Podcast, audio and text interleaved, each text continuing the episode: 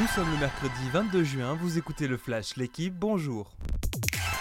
Zidane au PSG, affaire classée. Hier, Nasser El Khelaifi a affirmé ne s'être jamais entretenu avec Zinedine Zidane dans une interview au Parisien et a confirmé des négociations avec Nice pour Christophe Galtier qui devrait être remplacé par Lucien Favre d'après l'équipe. Nasser El Khelaifi a aussi annoncé un revirement stratégique à venir pour le club parisien. C'est la fin des paillettes, a-t-il notamment déclaré. Révolution à venir au PSG. Un changement d'air, mais pas de révolution à Lyon. Hier, Jean-Michel Aulas et John Textor, le nouvel actionnaire majoritaire de l'OL, se sont présentés devant la presse. Textor a déclaré vouloir investir sur le long terme et gagner la Ligue des Champions à Lyon. Avec lui, l'OL entend retrouver les premières places en championnat et concurrencer le PSG dans un futur proche.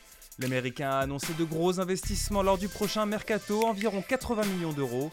Jean-Michel Aulas, lui, restera en poste pour encore au moins 3 ans. La révélation Léon Marchand en argent dans une finale mémorable. À Budapest, le jeune Français a terminé deuxième du 200 mètres papillon.